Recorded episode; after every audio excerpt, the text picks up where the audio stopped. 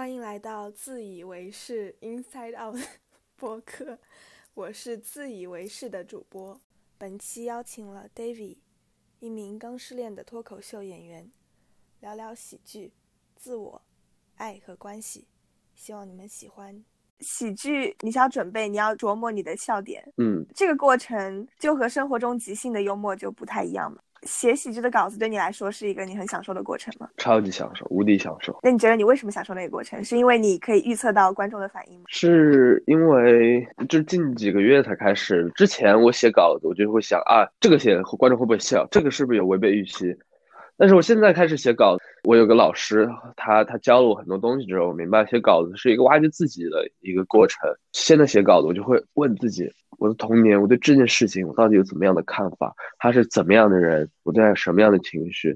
当我在挖掘这自己的时候，就像在给自己做那个心理咨询一样。哇，这是我没有猜到的。我觉得这样很好，我我很享受挖掘自己的过程。这个挖掘是怎么变成笑点的？你你要怎样你的经历或者你对自己的发现变成幽默的东西，或者说什么东西是幽默的？你要让听众产生一种优越感吗？比如说你在开自己的玩笑，但不是一种恶意的优越感，这个事情是会让人发笑的吗？嗯，有的时候让他们优越，有的时候打压他们，都能让他们发笑。就是说出一些真实的事情。Yes, yes，理论大致是这样的。好笑的事情来源于一个负面的情绪，这个情绪它一般来说不是讲一件好的事儿，什么啊我考进什么什么大学之类的，而是说一件本身有一点悲剧意义的一个事儿。就是那句很俗气的话吗？很喜剧的内核是悲剧，这个俗，但这个是对的。我最多让人发笑，就是我现在最多让人发笑的。原因就是啊，我长得矮，这个事情真的有无数无数的 piss me off 的一些事情或者情绪，然后我就是我会讲，主要是讲一些我的想法，让你，就能让人发笑。如果你不矮的话，你还会成为一个喜剧演员吗？哈哈哈！我不矮的话啊，说不定哦。我不矮的话，我现在可能就在商学院，然后准备去华尔街做。所以你的这个喜剧灵感来源于你的痛点。是是是，我不矮的话，我可能就不是一个搞笑的人了。嗯，那你会希望你是一个搞笑的人，还是希望你是一个不矮但是不搞笑的人？搞笑的人。你知道 Kevin Hart 吗？嗯，听说过这个名字，但是不了解。OK，那这句话是对听众朋友们说说，他们知道 Kevin Hart 的话，就是让你从 Kevin Hart 和一个什么华尔街最大的投行的老板，什么比如说巴菲特，Kevin Hart 巴和巴菲特里面选一个，你想做哪个？我肯定选 Kevin Hart。你选 OK OK。首先我不了解 Kevin Hart，但我推测你是在说一个就是很成功的喜剧演员吗？嗯，对，嗯，你怎么知道巴菲特他内心就没有什么很充实的东西呢？我觉得巴菲特一定不是一个无聊的人。哎，我赞成，我赞成，就他们两个都是那种顶级有钱的的人，而且顶级 successful 和 popular。但是我就我就觉得扮演出更有趣一点。嗯，我有时候会想这个问题，就是说，我想如果我是一个有很多方面更优越的人，我可能对自己不会有现在这样的一些自省。我觉得如果我遇到了更少的一些障碍。我也没有遇到什么很大障碍，说实话。但是如果我有更优越的先天条件，包括嗯家庭啊，包括外形，嗯，我可能就不会对自己有现在这样多的思考。然后我就会想，那我到底要不要用这个来交换那个呢？之前的答案就肯定会是不要，因为我觉得这个东西是很宝贵的。巴拉巴拉，我可能会觉得说，有更多自省的快乐才是更大的快乐。如果说我们是要追求快乐的话，现在的想法其实也不太确定了，因为我觉得更多的自省不一定会带来更多的快乐，所以我不知道这个的终点是什么，可能没有终点。如果说我的评价标准就是很单一的说想要追求快乐，那我就不确定说更多的自省是不是就会带来更多的快乐。如果我不知道所谓深刻的快乐是什么的话，我也不会有这个评价体系来说我现在的快乐是很肤浅的。我完全明白你的意思。当你在成为那个人的时候。可能你你能感受到快乐是更大的，我不知道是不是更大的，但是如果你要对比一个肤浅的快乐和一个深刻的快乐，我觉得主观来说他们都是快乐，但是。你如果体验过了深刻的快乐，你可能会无法再享受肤浅的快乐，这未必是一件好事。这是一个单行通道。我特别理解，就是你知道，其实我们现在有的东西，其实它并不仅仅来源于我们的痛苦。我们在我们的痛苦上建立的东西，是来源于我们这个人的精神。其实我们是这样的一个人，就算我们没有，比如说身材上的痛苦，我们也会可能会遇到其他上的痛苦，生活上、工作上。我很赞同这个。我很赞同你的痛苦并不是客观事实带来痛苦，呃，这样说可能不太负责任，但是我更倾向于相信说，客观来说你是一个这样的人，所以你就会去寻找到，你会观察到这样的快乐或者痛苦。回到刚那个话，就其实如果我从小我不是长得很矮，可能会遇到其他的各种各样的荒谬的事情，让我成为一个很搞笑、很想引人注目的小孩，甚至我有可能不引人注目，就是单纯搞笑。从而也有可能让我走上这个喜剧道路，而有可能那个时候我会成为一个更深刻的喜剧演员，因为现在我都是关注我自己，我的中文喜剧初期都是关注我自己，有可能如果是那样的话，我有可能就是是会关注这个社会或者关注其他更深刻的东西。明白了，可能未来你就会关注到那些东西吧，可能因为你现在对自己的关注还没有结束，就是还没有完成。一定会的，我在美国就是写的东西都是很社会的。因为好像美国社会让我没有觉得自己有问题，就我在美国没有觉得我的我的身高是一个值得我讲的东西，值得我讲的东西就是我的 ethnicity 和我的 nationality 啊，这两个东西都是跟美国社会极度有关的。嗯，回国了之后，我发现哦，倒是哦，我变成一个矮子了呀，那我得讲讲这个。那你会觉得这给你设上了一个局限吗？还是你享受这个过程？呃，不享受这个这个痛苦本身，就是在回国需要关注我的身高这件事情，我不享受了。但是最后它带来的结果就是关注自身，而获得自爱的这个过程是让我觉得挺钦佩自己、挺好的一个过程。嗯，挺好的。刻板印象就是说，如果你是一个亚裔喜剧演员，你在舞台上你肯定就是不停的讲亚裔、亚裔。如果是一个女性，你就讲女性的议题，可能是一个刻板印象，但是这样好像也没有什么不好，因为你在这个过程中是和自己和解了，感觉是不错的。就是很多人就是嘲笑什么哦，你怎么全部都讲女性话？你怎么全部都讲亚裔话？就无所谓。让那些 people go fuck themselves。你是一个亚裔，你讲亚裔完全没问题；你是个女人讲女人完全没问题。当你是一个亚裔，如果你讲黑人的问题，这个你是要好好思索。你是一个白人，你全讲亚裔的问题，这个也是带入别人的话，你得非常小心。你不是在以一个俯视他的角度比较，你比较容易特权不自知。对，特权不自知，同时有可能是一些很 ignorant 的。嗯，那你觉得听众为什么要看脱口秀？只是为了好笑开心吗？我希望，但是我作为脱口秀演员，我最希望就是他们。都是因为疯狂的爱我来看，他们这种爱你是指他认同你的人格魅力的意思吗？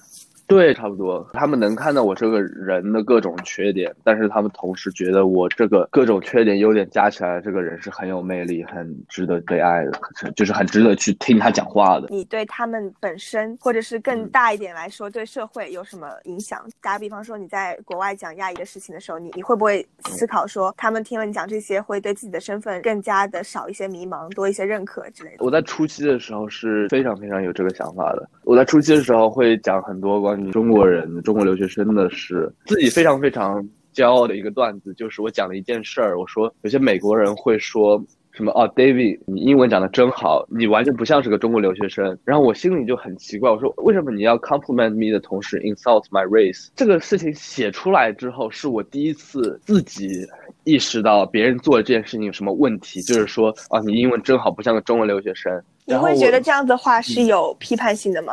可能还是要取决于当时的那个人他的一些语气啊什么的。但是因为我们不是母语，所以英语差一点也是非常合理的。你会觉得这件事情有冒犯性吗？这件事情是让我感觉他说话是好像很有优越感。你知道国内会讨论男性凝视吗？我觉得那个就是有点像是白人凝视，他的角度来看你中国人，并且像选妃子一样选你，说哦你英语好，那我选你做女朋友；你英语不好，滚开这种。我现在觉得这样子的事情，在一个社会上它是值得被讨论的，但是在个人生活中不对我有什么影响。其实就是，如果是身边的人有这样的评论，可能第一反应都是啊，谢谢你，我很荣幸这样子，因为我出国也是比较早。如果有人说啊，你的英语说的真好啊，什么什么的，我会觉得开心的。刚开始是这样，因为我觉得我的英语还没有到，我认为是我可以一听就可以听出我自己的口音。现在在大学里，其实因为国际生很多，所以也不会有人说这样的话。我更倾向于认为这样子的凝视在社会上是应该要被讨论，但是在个人中我不会被冒犯。嗯，我能理解。同时，我意识到，就刚刚我回答你那个问题，我就是用了一个很 specific 的例子来回答。同时，我也很赞成你说这个社会讨论。重新回答一下你刚刚那个问题，就是说我会不会希望我的听众能够就是收获些什么呢？我在初期的时候，我是很希望的。初一做单口的时候，我妈跟我说一句话，从此我就把它设为我的屏保，是 use comedy to spread a great thought。就是我妈跟我说，她说你一定要用单口去传播一些伟大的思想。我当时觉得 yes。我一定要让观众走之后能学到些什么，能够意识到人生。现在我自己更成熟一点，我就意识到，我说一些。很好的想法，甚至伟大的想法，这个更大的意义是在于启发我自己。一个事情讲通顺了之后，是首先让我能让我对自己生活更自洽。然后，如果有些听众听了这个之后，也能帮助到他们的想法，也能觉得收获是完全是他们的作为。就是一个人能从你身上学到些什么，完全是他自己决定和他自己的努力造成的。他是一个谦虚的人，他就能从别人身上学到很多。那这个就是跟我是没关系的，我只想要说一些让我自己觉得能。能够豁然开朗，能够觉得非常对、非常有有智慧的话，这些都是为了我，不是为了我告诉别人。嗯，我很认同你说，一个人他如果要学到些什么，不是因为你说的有多好，是他自己。可能深处已经有这样的想法了，你可能可以启发到他，但你不可以把这个想法完全灌输给他，你做不到这样。在网上看到很多评论区吵架呀，或者说是发出来的聊天记录，就两个人在争论，本意并不是想要说服对方，只是想把自己的这些事情说出来而已。两个人都很情绪激动的把自己的想法抛出来，但是其实完全没有放下自己内心的屏障或者什么也好，去准备接受对方一点点。大家没有准备要接受你的观点的话，你说什么也是没有用的。特别特别赞成。如果我们俩好像在很多事情上，我赞同你的想法，嗯，就包括对自己的认识啊这些，嗯，肤浅的问题我就没有必要问，因为我知道你可能会跟我想的是差不多的。还要说的一点就是，如果我们俩就一直在互相赞同的话，那就没有什么意义，对吧？OK OK OK。我很开心，就是我们有很多想法一样，但是我也会有一个危机感，就是说，如果我只是沉浸在重复确认自己的想法的话，那我也不会有什么成长。OK OK。那我我先跟你说一下，就是在聊天中让我很明确的表达我我反对一个事情是一件很难发生的一个事情。哦，好，不是说反对，就是不同的想法嘛。我觉得尤其在对自己的认识上，不没有什么对错的。刚问我那个问题，就是我有没有看过你的播客，让我有点愧疚感，因为没看过嘛，所以我也同样问你一个问题：你有看过我的单口吗？有看过。哦，是。不是，应该是学校里讲的那一期，就是在外国讲，就是你关注我的时候的置顶吧，所以我就看了一下。讲葬礼的吗？哦，有讲到葬礼，对对，所以你你是想要用同样的愧疚感来减轻自己的愧疚感吗？你有愧疚感，我问你有没有听，是因为聊到的一些内容和我之前的一期有一些相似的主题，或者说相似的深度。明白，我明白了。对你不必有愧疚感。我最近关注一个播客的主播，在微博上发一条，也是别人的引用，说自省的主要途径有创伤、冥想、性和死亡。爱不是一个自我觉醒的一个工具吧？我就觉得这个很有意思。创伤、冥想、性和死亡，我初步觉得挺能赞同的。好像很快乐的时候是不会有自我觉醒的。但是，首先，他这个话也好抽象啊。在一段关系里面，我觉得是很有可能会 involve 创伤和性的，所以一段关系是肯定会让你有对。但是，爱和关系是两码事嘛？不考虑爱的丧失和失去爱的痛苦的话，好，既然你这么想，我反对，我终于反对你。好，我觉得当你爱一个人的时候，你会分享他受到的创伤，或者你会分享他的思考，他的。你对爱和喜欢的定义有什么猜测吗？我的猜测就是，爱是能让人连接起来的，它能给一个人分享你的创伤，给一个人分享你的喜悦。爱的话，就是你跟一个人连接实在是太深太深，就比如说你们是亲人，这个人他的悲欢离合你都能非常清晰的体验。而喜欢就是你们也有一点点这样的联系，你能稍微体验他的悲欢离合，但是你们离得远了，你就体验不到了，因为你们这个联系并不是很强。那喜欢持持续了十年八年之后，我觉得就成为爱了。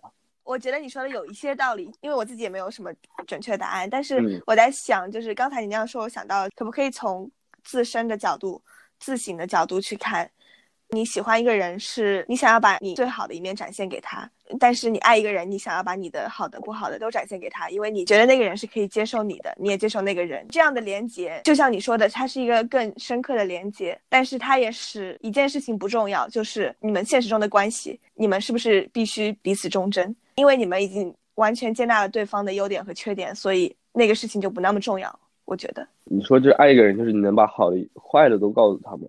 但是就是我妈是爱我的，但是我是不愿意把坏的事情告诉她的。这是一个好的反驳。如果我们要把这个定义为爱的话，我想一下，对你来说是这样，对我来说，我是愿意把好的、坏的都告诉他，但我不会告诉他坏的，是因为我很反感他做出的反应。其实我觉得亲情有点难说，因为我觉得我妈不是特别会爱的人，我觉得她只是一个中国父母的平均数，或者甚至更好。但是我不觉得她是很会爱的。如果他们是很会爱的，那她应该是能接受你的好和不好，而且不会那么的就是批判性说一些你很反感听到的话。是我一个特别赞同的观点，就是当你爱一个人之后，怎么去爱他，这仍然是一个可以提升的一个能力。对我，我不会否认说我妈是爱我的，我是爱我妈的，但是我经常很不喜欢我妈。我和我妈的这个连接。是我无法改变亲情的关系，让我不得不爱他。但是我觉得亲情的连接还是有一点点不一样吧，就是你去选择爱一个和你本来没有任何关系的人，和爱你的家人。那我就觉得，除了生下你这件事情之外哦，你跟他的爱就不就都是也是这么多年的住在一起，并且他对你好，你也对他好。那我觉得这个跟爱一个陌生人有有什么区别？嗯，我想到就是，如果你不相信一个什么命中注定这样的人的话，嗯，你可以和任何一个人使这个关系可行。如果你也是比较偏向这个观点的话，那么我觉得我和我父母关系就是这样子的一个关系。但我们在接触陌生人的时候，如果你有一点点不喜欢他的地方，你就可以抛开他去找下一个人。所以你没有那么用力的去让你们俩的关系更进一步。就除非你是已经被他吸引了，那么你才有这个欲望、这个愿望去爱他。这个很特别 make sense，就是你对他的喜欢，就是这个吸引力吸引着你们在一起，在一起久了就产生爱了。也许是这样，可能你必须得对他有性吸引力，你才可以有动力 去。我们我们就爱不上我们没有性吸引力的人的。嗯，可能也可以就是反过来，但是我觉得成本更大。嗯，那种像是同学一样。就是你们被放在一起，长年累月生活在一起，也不是你们就是因为自己一开始喜欢对方才选择的，然后你们可能长年累月就产生了爱了，因为你们有太多的共同的回忆。嗯，虽然我们聊得非常跑题，但是我也很好。还有什么我想问的？我非常气愤你在那个里面说你取关我，因为觉得我讨好观众。我想让你解释一下。明白了那个问题，我也不知道我取关你是为了什么，但是有时候看到会有一点反感的一些言论，微博上的言论是感觉你在试图向别人证明什么东西，比如说我是女权，我怎么怎么样，怎么怎么样。但是你在表达这个可能是很真挚的想法的时候。因为你是发表在一个公开平台上，你可能会难免把你的这个想法包装成一个，嗯，试图证明你就是你不是在表达一个想法，而是在证明你可以有这个想法，就像是你很刻意的让观众笑一样。嗯，这样的东西我会反感，因为我经常发现自己在做这样的事情。嗯，看自己以前发的内容，发现怎么就是这么在试图证明什么呢？当时我当然是觉得好像是很自然，没有很刻意，但是我后面去看就会觉得啊，感觉自己很虚伪，所以。当我看到别人这样做的时候，我就会很反感。好吧，问完你这个之后，我有点更伤心了。你讲的也蛮有道理的。你觉得我在网上矫揉造作是不是？我没有说你作为整体，我是说偶尔看到一个帖子。呃，偶尔一个帖子矫揉造作。对，这可以。而且你不应该为此感到伤心，因为这只是说明我我很讨厌我自己这样做而已。这个话真的是说的情商挺高的。我觉得很有趣的一点哦，就是取关我之后，你又回来了。你能说一下你是看了我什么微博之后决定回来关注我？那我就看到你写了一些伤心的东西，我就觉得嗯很有意思。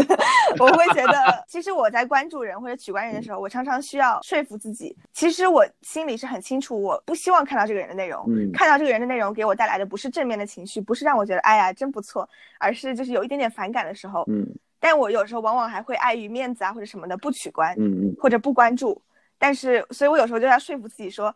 啊，你就承认吧，你都翻了这个人一百多条了，你为什么还不关注呢？你就是很想关注他，或者说是你明明就不想看到这个人发的内容，你为什么还要为碍于面子不取关他呢？我有时候需要这样说服自己。上次关注你是因为我看到你发，首先那个诗还有什么，就是一些暗示你失恋的内容，那时候我还没有关注嘛，我就转发到好友圈，我不知道你有没有看到。后来看到，我就想，哎。嗯，又是重新验证了我的一个猜测，就是说，一个人在一个非常被吹捧的位置的时候，就是容易展现出一些不招人喜欢的东西。但是痛苦的时候，他那个真诚的东西，我会觉得更能共情吧。发出来也是挺有勇气的一件事情。挺好。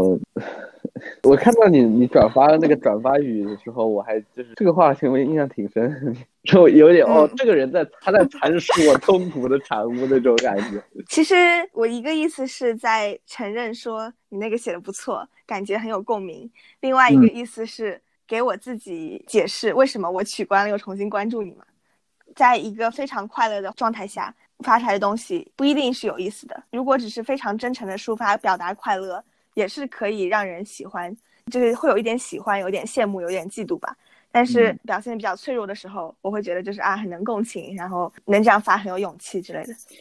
嗯，我也发现好像表达脆弱真的是一个很能建立联系的一个方式。我特别能理解，因为就是我回国讲脱口秀初期，我老是讲一些什么我是留学生，什么我在美国经历什么事儿，观众都没什么反响。我就感觉他们好像就听着哦，虽然我讲可能是留学的时候的一些也是比较糗的事，但是他们就觉得我靠你你都有这种生活了，你你来讲个屁呀！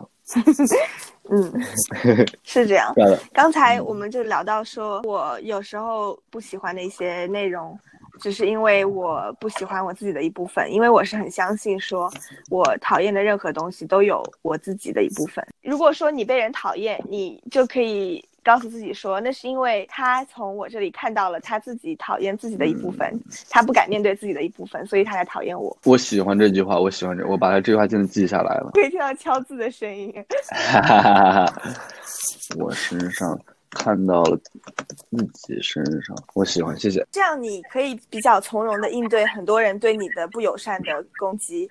但是我刚想了一下，说那我害怕什么？我害怕别人评价我什么？就是他看我比我看我还要清楚。还有一种我不太喜欢的话是别人对我的喜欢，但其实不能算是喜欢吧。别人对我的赞扬或者是吹捧，是我自己不认可的东西。我其实很反感，嗯，播客啊，或者说是微博啊，如果你点开一个评论区，底下全都是那些附和的话，但是如果是那些就是很无脑骂的话，当然也不好。我觉得一个人如果被一一部分他的关注者过于追捧的话，是很容易让他一下子就变得跌位起来的。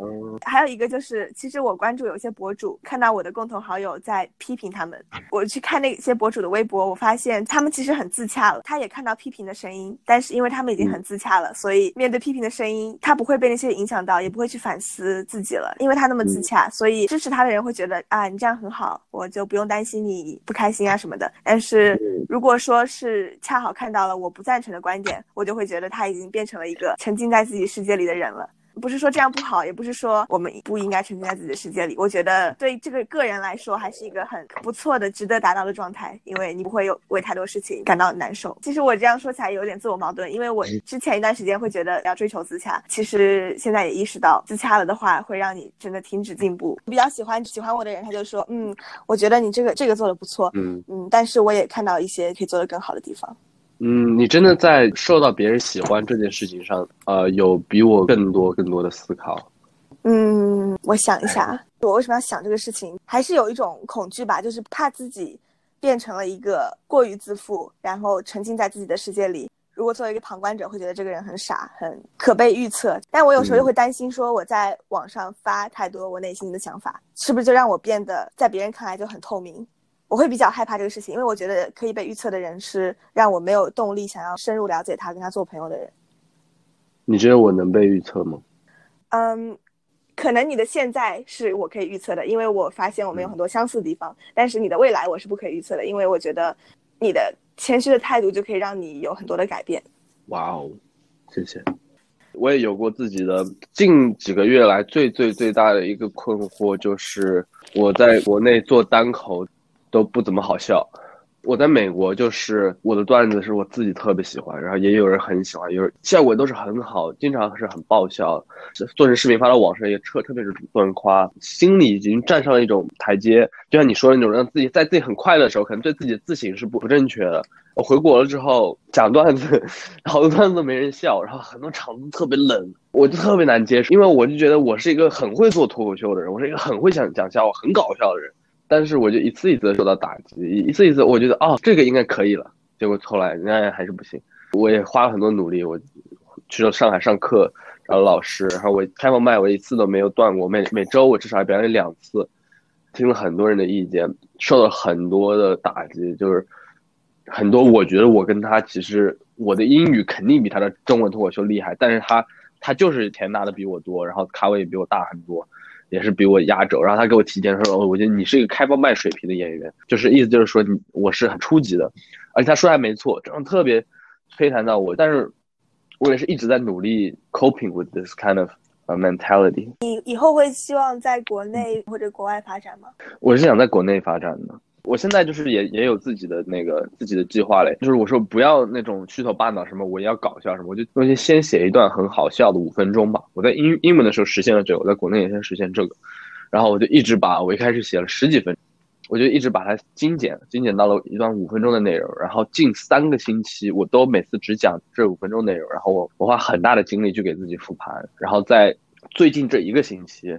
的前三场演出的这五分钟是很就是挺成功的，然后我今天晚上还有一场商演也要讲这五分钟，我要看看这五分钟能不能成。今天晚上这个如果效果好，对我来说是一个很大很大的鼓励和成就。就是这是一点一点的，现在小舞台，小舞台成为舒适区了之后，就再到更大的舞台，然后再一点一点更大。我就想，因为美国是世界最大的舞台嘛，Netflix 肯定是脱口秀最大的战场，我就觉得你要去那个战场打，那你自己水平一定要过硬。那我就觉得。就是一点点，我现现在就先在宁波做，然后再做好了，然后再去上海，然后在上海做好了，那就去去美国做了，几十年之后的事了。谢谢你还愿意听我讲的这些，不用谢，我觉得挺好的，希望你可以保持这一份信心。好，我的猜测是你是一个。喜欢一对一关系的人，你有了解到开放性关系吗？你对他的看法是什么样的？其实我也 我我我们那一段也是开放性关系，我跟他啊，你们是怎么讨论、怎么定义这样的关系的？就是在于他本他本身已经有另一个伴侣了，嗯，所以如果我也想要参与进跟他有关系的话，那另一个伴侣本身已经存在，那他这就是 make it 的开放性关系了。嗯，我的理解是，他和他的另一个伴侣是在一个开放性关系中，这个关系只局限于他们两个人，他们对互相的承诺是可以有其他的关系。嗯，但是他和你的关系是由你们俩决定的，但肯定不是一个一对一的关系，因为他已经不可以是一个一对一的关系的人了。他和你的关系也可以是其他类型的，就比如说炮友或者是恋人。在最开始他教我这些的时候，用的词是多边关系。如果这个多边关系指的是 polyamory 的话，这个关系里的每一个人应该都是互相认识、互相了解，而且都参与到这一个关系里的。哦，那说明我们没有好好读过说明书。不管怎样，这些都是一些标签而已，就是每个关系还是要看你们的具体的规则是什么样。你是可以接受这样子关系的吗？我觉得我是可以跟我未来的恋人尝试开放性关系的。你会认为你和开放性关系的恋人关系是高于其他关系的吗？是的，是的，我觉得这个关系的前提就是双方都是我们是双方已经建立了一种能够很坦诚并且成熟的沟通了。那你们在实践中是什么样的呢？我们在实践中就是我说你的另一个这个 partner 让我觉得不好，你们能不能？从现在的这个 partner 关系变成普通朋友关系啊，他然后他说不行的，就是他是不会为了我去改变跟他的任何的。你想象中的开放性关系是这样的？对，据我理解，他们两个人是在一个开放性关系里。嗯，虽然他可以和你交往谈恋爱，但是如果说他要为了你而断掉和另外一个人关系的话，那就是说他原来那个开放性关系被解除了。所以说就是。一个人其实你只能跟一个人有开放性关系的，对吧？对，如果说他和你也有开放性关系的话，我觉得是有一个主次之分的。他的主要伴侣还是他现在所在开放性关系里的伴侣。对对对，所以就是我我我就 有，因为我真的觉得刚刚跟聊了一下之后，我思路清晰了很多。对我对这关系，我的负面情绪来源更加的清晰了。好，希望是一件好事。是的，是的，我可以想象，就是如果你们俩一开始对关系有不同的理解的话，那就肯定会有人受伤嘛。对，我觉得开放性关系其实是要尤其尤其给对方很好的安全感。她和她男朋友之间可能就是有这样的安全感吧。因为他们都互相知道对方的其他的关系，但是仍然保持着他们的男女朋友的关系。嗯，挺好的，祝福他们哦。你这样说很好。我也觉得很有意思的话题就是笼统的称呼啊，大部分男性和大部分女性怎么看待第三者？刻板印象中，我感觉男性对于第三者或者说是他们的竞争对手，总的来说要比女性对待他们的竞争对手要好很多。当然，这也是社会的原因嘛。其实我觉得绿茶小三这些帽子都是女性扣在竞争对手头。头上的嗯，我不知道我是怎么看第三者，因为在这个关系中我才是第三者。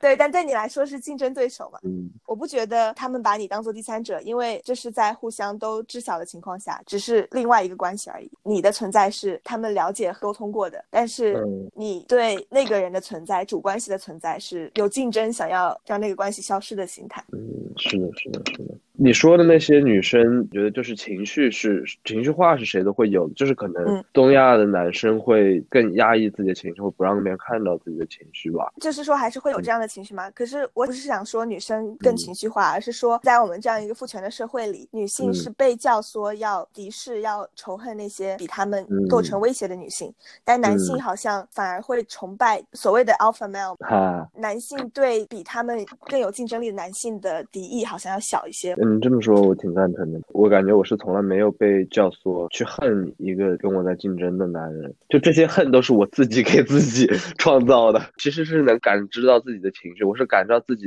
非常多的嫉妒，非常多的这个负面情绪。就是为什么他能拥有，就是我不能拥有的这些爱呀、和他能拥有他的崇拜，我就不能拥有，这些都是让我觉得很情绪化、很嫉妒之类的。好像有另一个声音理性的告诉我，觉得他其实什么都没做错，他根本没有对我做什么。我，并且同时我也会你看他的微博说，哎，有几条就写的还挺不错的。嗯，我觉得你这样想就是很合理。我的想象是你嗯一开始没有搞清楚这个关系，他们俩这个关系。如果说你已经知道了，你觉得你还会这样多的投入自己的感情吗？应该不会了。就是在我听到这个消息，并且真正开始很好的这个 assess 他们两个的关系之前，我已经就过了那个理智期了。我已经进入 对他很，我已经满脑子都是他了。那个时候我已经不能理智思考了。我有一个推测，就是女性比男性更容易接受开放性关系这个概念，但是实践上，我觉得男性会比女性更擅长。就刻板印象来说，女性会在关系里更容易自我审查，觉得说我是不是不够满足这个人的所有需求，所以我可以接受开放性关系。但这并不意味着他可以做得很好，就是指他可能还是会有很多的嫉妒，然后很多的痛苦。可能男性对开放性关系的认识会迟钝一些，因为他们会觉得，如果我选择了这个女的，我怎么可能不够满足她？为什么她还要想要更多的关系？所以我觉得这是男性会比女性更不理解开放性关系，在刚刚开始。但是如果真的要实践起来的话，我觉得一个男性他可以在开放性关系中，他可能可以享受同时跟不同的人保持关系，但是不会过于嫉妒。可能归根结底还是男的对自己拥有的关系更容易有安全感。就是我觉得好像每个关系里面都会有一个更舒适、更满足、更有安全感的人。当然也有很好的关系，就两个人都很满、都很舒适、都很有安全感。谁在乎的更多就谁输嘛。情感博主、呃发言确实是这样，而且在你那么在乎的时候，你也对对方失去了一些吸引力吧？我觉得。而且你想象一下，如果有一个人这样来追求你的话，你也不一定会喜欢他。我们选择的关系还是很大一部分是反映了我们自己嘛。对，就是这个事情，就是在我们脱口秀的里面，就是你一个脱口秀演员，如果在台上让观众看出来他在特别努力的逗观众笑，特别努力的讨好观众，那他就那就不好笑了。对对对，那场的观众就不会 pay attention。谢谢你听我讲这么多。谢谢你邀请我，我呃真我聊得很愉快。